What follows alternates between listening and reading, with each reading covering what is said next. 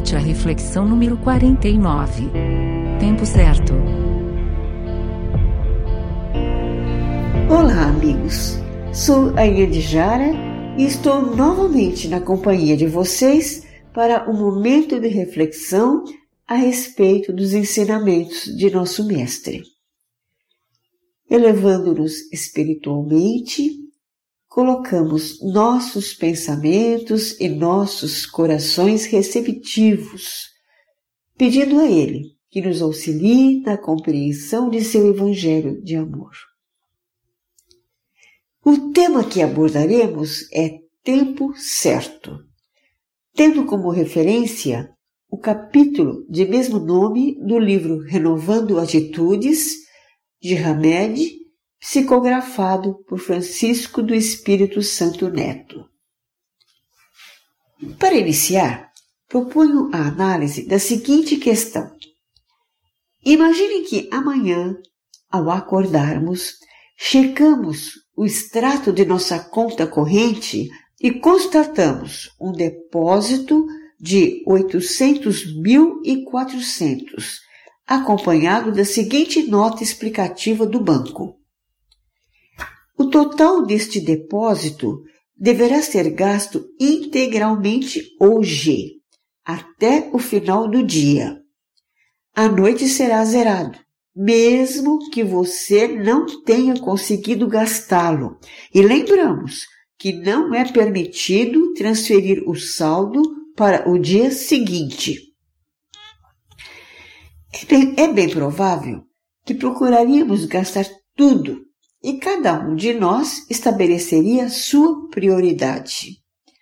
Um automóvel, o pacote daquela viagem tão sonhada, a compra de cestas básicas para distribuir em comunidades carentes, a reforma da casa, o vestuário, a doação para uma instituição que está em dificuldade, o tratamento estético e assim por diante. Algumas pessoas ainda poderiam resolver não gastar nada neste momento, mesmo sabendo que só teriam esse dia para aproveitá-lo. No dia seguinte, recebia, receberíamos um convite do banco para uma reunião com todos os clientes com a finalidade de avaliar os gastos e eleger o cliente especial, aquele que melhor soube aproveitar a quantia. Fica aqui a dúvida: qual o critério para avaliar e qualificar as escolhas das pessoas? Conhecemos os motivos de cada uma? Bem, meus amigos, na verdade, o banco a que me referi é o tempo. Todas as manhãs é creditado, creditado para cada um de nós 86.400 segundos. E todas as noites o saldo é debitado como perda. Somos livres para aproveitar cada segundo como quisermos, no tempo de que necessitamos, de acordo com nossas possibilidades e habilidades existenciais.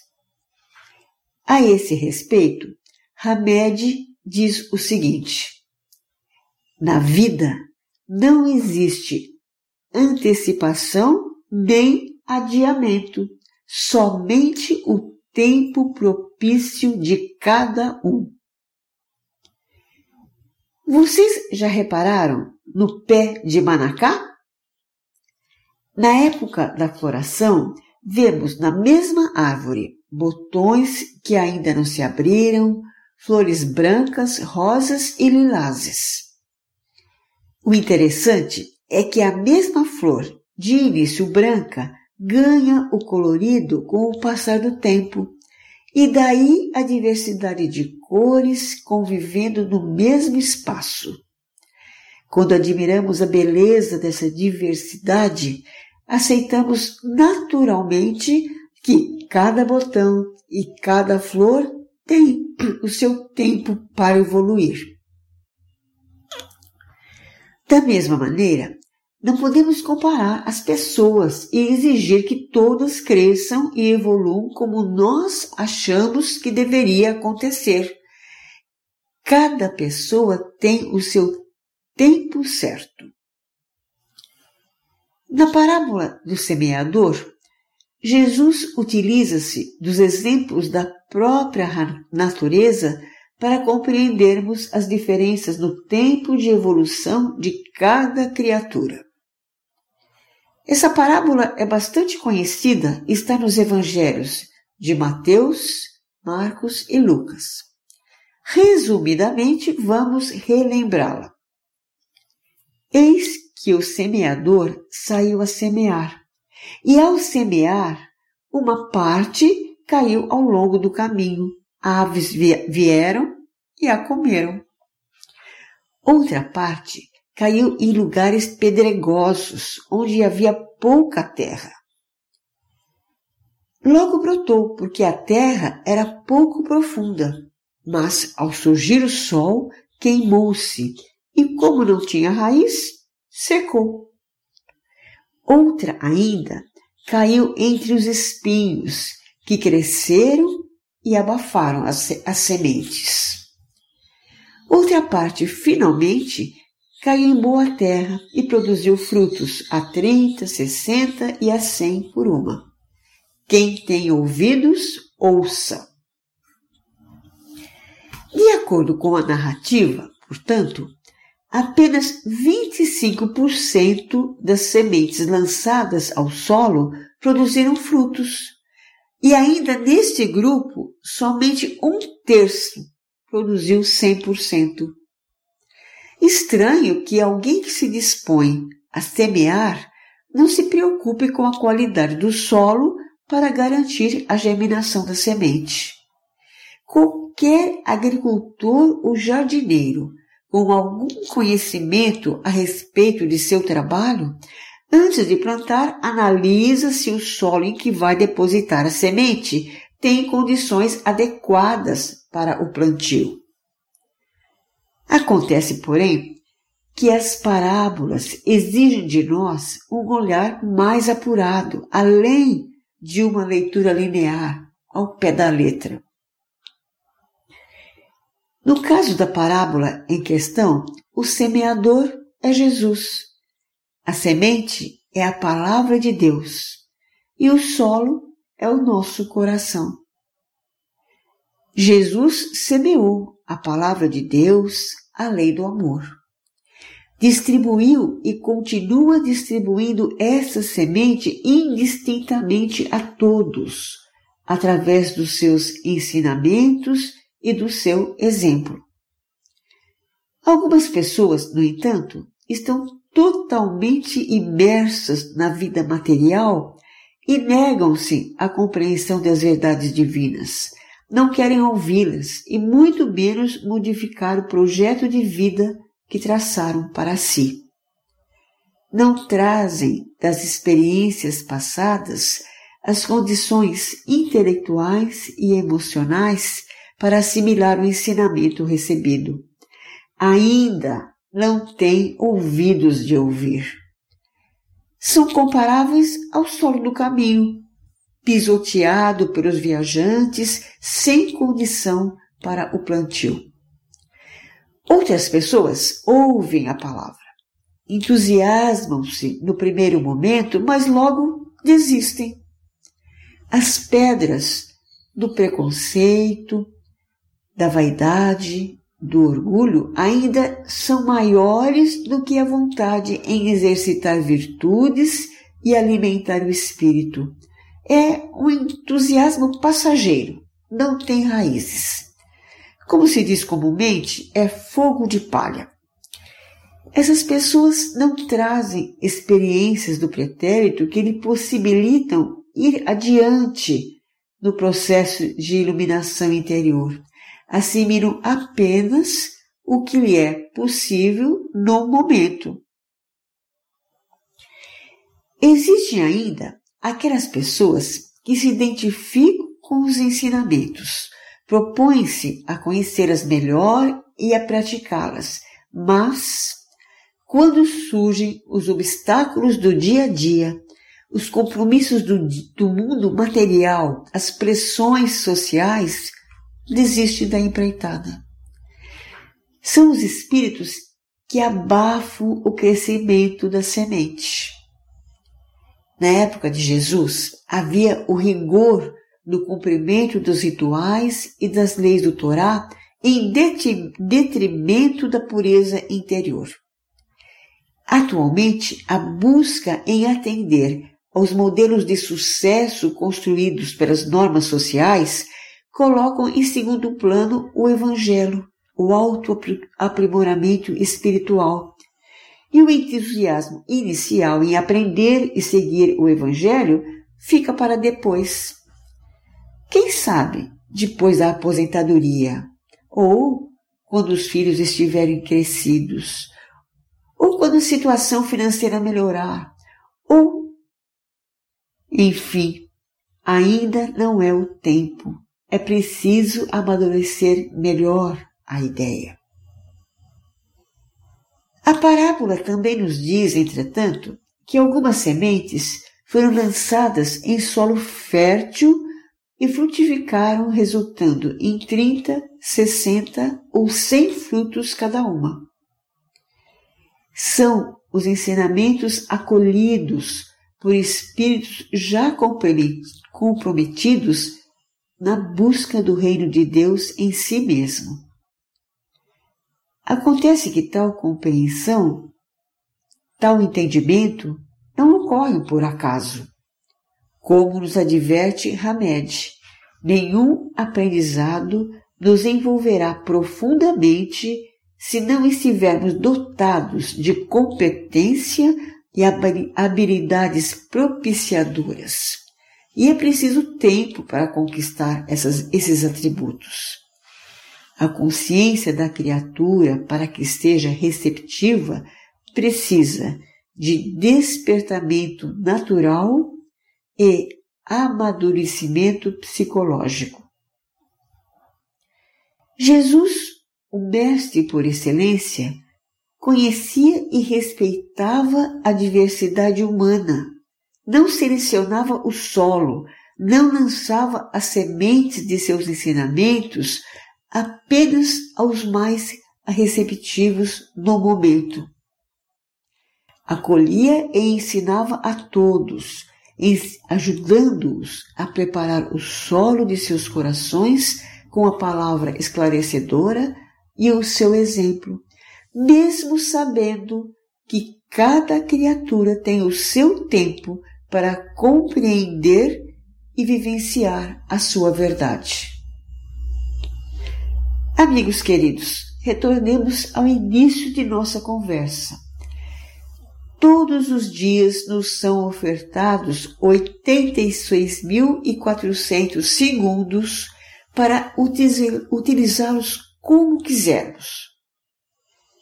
Agora, uma pausa para uma reflexão individual. Como estou aproveitando o tempo?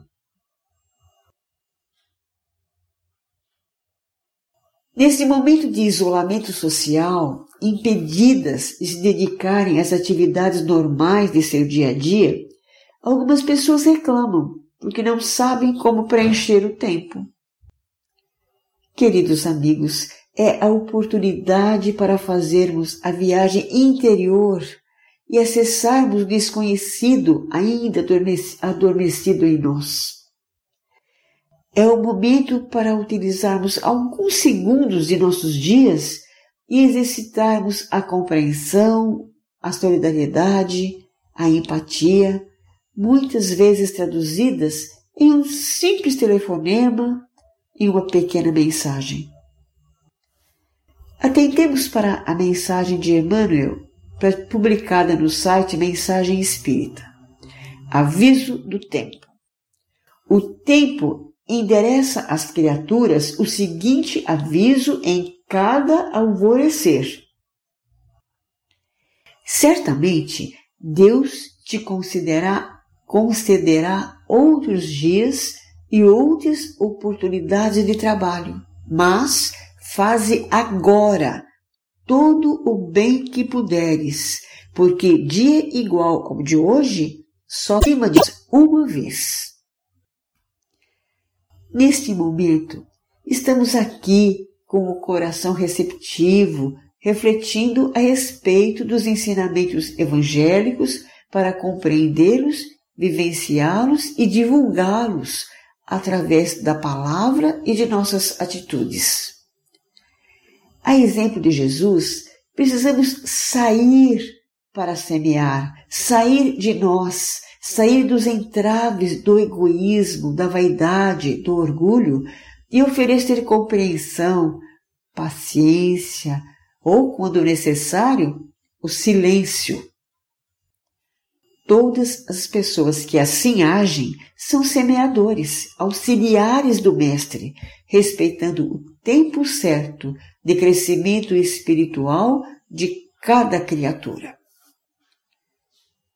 No livro Pontos e Contos do Irmão X, psicografado por Chico Xavier, há um relato a respeito do semeador incompleto. Houve um palestrante brilhante, estudioso e incansável no trabalho de divulgação da palavra do Senhor. Ensinava sempre, conduzia com lógica, aconselhava com acerto, espalhava tesouros verbais.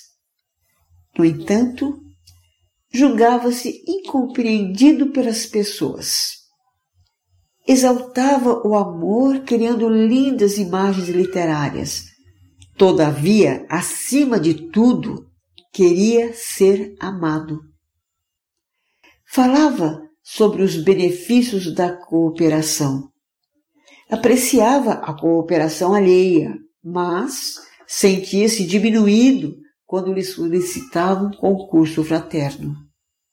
Apreciava quando lhe atribuíam o título de orientador, mas dificilmente sabia utilizar o título de irmão. Com o passar do tempo, suas palavras perderam o brilho. Faltava-lhes a claridade interior que somente a integração com Jesus pode proporcionar isolou-se, julgando-se incompreendido. Dizia-se enfastiado das criaturas. Afirmava que semeava entre elas as melhores noções da vida, entre, recebendo em troca a ingratidão e o abandono. Sentia-se ausente de sua época, desajustado entre os companheiros e descrente do mundo retirou-se das atividades sociais a fim de aguardar a morte, o que aconteceu após algum tempo. Na vida espiritual, vagueou muito tempo por caminhos sombrios. Mantinha-se apagada a luz de seu coração. Não tinha luz suficiente para identificar caminhos novos ou ser visto pelos emissários celestes. Até que, em momento de profunda aflição, recorreu à prece. E Jesus, ouvindo-lhe as preces sinceras, desceu em pessoa para atendê-lo. Ouviu pacientemente a exposição do palestrante a respeito de seu labor enquanto encarnado, espalhando na terra as lições do Evangelho e da decepção em não obter o reconhecimento. As sementes que lançara caíram em terra estéril, sentia-se injustiçado, derrotado. Jesus então perguntou: Se atiraste tantas sementes a esmo, que fazias do solo? Acreditas que o Supremo Criador conferiu eternidade ao pântano e ao espinheiro? Que fizeste em favor dos corações que convertesse em terra de tua semeadura? O ex-instrutor, desapontado, objetou: Mas tua parábola não se refere aos nossos deveres para com o solo. Como não? tornou Jesus complacente. Não me reportei a vinha no mundo, a charrua do esforço, ao trigo da verdade e ao joio da mentira? Não expliquei o maior reino dos céus que estará sempre naquele que se transformou em servo de Deus? Não comentei muitas vezes a necessidade do serviço? Ao final, Jesus afagou-lhe pacientemente a fronte e recomendou: Volta, meu amigo, ao campo de trabalho terrestre e não te esqueças do solo antes de semear. Vai e, antes de tudo, distribui o adubo da fraternidade e do entendimento. Aí está, meus irmãos, o trabalho que nos cabe: cultivar o solo com o adubo do carinho, da paciência, do perdão, da compreensão, espargindo sementes com a palavra e o exemplo em todos os momentos. Finalizo nossa reflexão com a poesia de Maria Dolores no livro Momentos de Ouro, psicografado por Chico Xavier. Não percas tempo. Não deixes para mais tarde a palavra calma e boa que salva, anima e perdoa, curando ofensa ou pesar. Talvez muita gente esteja na pauta do que te digo, pedindo-te um gesto amigo que não se deve adiar. Às vezes, num só abraço, numa frase ou num sorriso, temos nós o que é preciso em qualquer reparação. Faze agora o bem que possas, não aguardes outro dia. Bondade semeia e cria vida nova ao coração. Haja o que houver em caminho, não guardes ressentimento. Todo minuto é momento de ajudar e recompor. Não apontes lenhas lastimes a incompreensão que te alcança. Para quem segue a esperança, Deus é a presença do amor. Muito obrigada, meus amigos, por compartilhar comigo deste momento tão importante de reflexão. Que Deus abençoe a todos. Grande abraço.